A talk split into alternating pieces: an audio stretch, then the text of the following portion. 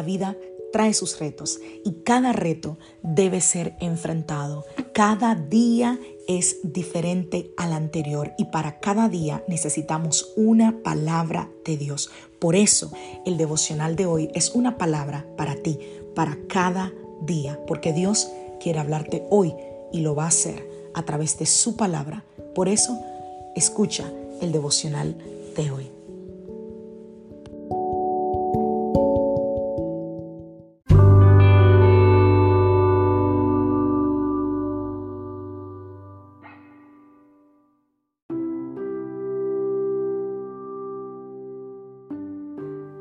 Hola, soy la pastora Alicia Lotrijo y te doy la bienvenida a mi podcast donde vas a escuchar una palabra de Dios para cada día de la semana. Es el devocional de hoy. Es una manera de comenzar tu día lleno de la palabra de Dios y con, una, con un mensaje que sé que te va a edificar. Dios te bendiga. Aquí el devocional de hoy.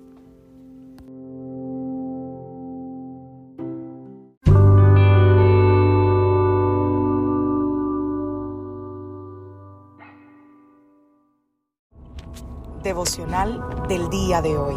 La garantía de sus promesas. Vamos a la palabra del Señor, segunda de Corintios, capítulo 1, a partir del verso 18. Tan cierto como que Dios es fiel, nuestra palabra a ustedes no oscila entre el sí y el no. Pues Jesucristo, el Hijo de Dios, no titubea entre el sí y el no. Él es aquel de quien Silas Timoteo y yo les predicamos. Y siendo Él sí definitivo de Dios, Él siempre hace lo que dice. Pues todas las promesas de Dios se cumplieron en Cristo con un resonante sí. Y por medio de Cristo, nuestro amén, que significa sí, se eleva a Dios para su gloria. Es Dios quien nos capacita junto con ustedes para estar firmes por Cristo. Él nos comisionó y nos identificó como suyos al poner al Espíritu Santo en nuestro corazón como un anticipo que garantiza lo que Él nos prometió. Wow. Según segunda de Corintios 1, aquí donde leímos del 18 al 22, Dios nos ungió, nos selló como propiedad suya y puso a su espíritu en nuestro corazón como una garantía de sus promesas. La Biblia dice que el Espíritu Santo ha depositado algo en nosotros, ha depositado en nuestros corazones el que la garantía de sus promesas.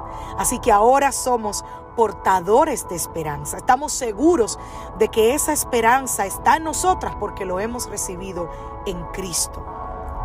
Y esa es la garantía que hay en sus promesas, que va mucho más allá de lo que nosotros podemos ver con nuestros ojos físicos. Como hablaba ayer, tenemos la garantía de esa esperanza más allá después de la muerte. Es una esperanza de vida eterna, mucho más allá de nuestro último aliento de vida. Ahora, la pregunta es, ¿dónde está puesta tu esperanza? ¿Dónde está puesta tu esperanza? ¿La dejaste olvidada debajo de una mesa, en la almohada, e, e, en tu casa, en el carro, en la cocina? Posiblemente no has ni siquiera analizado a dónde está puesta tu esperanza. ¿Por qué? Porque quizás las circunstancias de la vida te han hecho sentirte pisoteado, humillado.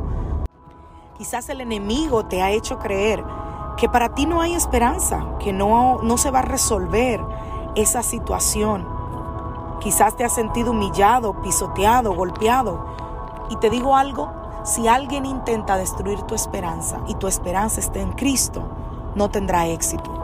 Jesús fue pisoteado, golpeado, crucificado, sepultado. Pero ¿sabes qué? Resucitó al tercer día. Jesús es nuestra esperanza. Él venció la tumba, venció la muerte, ganó la victoria sobre el pecado, sobre el infierno y sobre la muerte. Así que hoy tenemos esperanza porque tenemos a Jesús.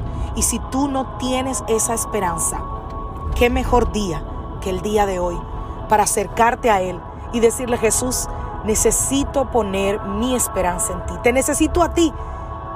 La palabra dice, Jesucristo en nosotros, esperanza de gloria. Jesús en nosotros, esperanza de gloria. Él, Él es tu esperanza. No la pongas en nadie más. Él tiene que ser tu esperanza. Que Dios te bendiga. Que Dios te guarde. Soy la pastora Liselot Rijo de la iglesia Casa de Su Presencia y te deseo un maravilloso día. Te recuerdo que todos nuestros devocionales están en la aplicación de Anchor y en Spotify. Feliz día.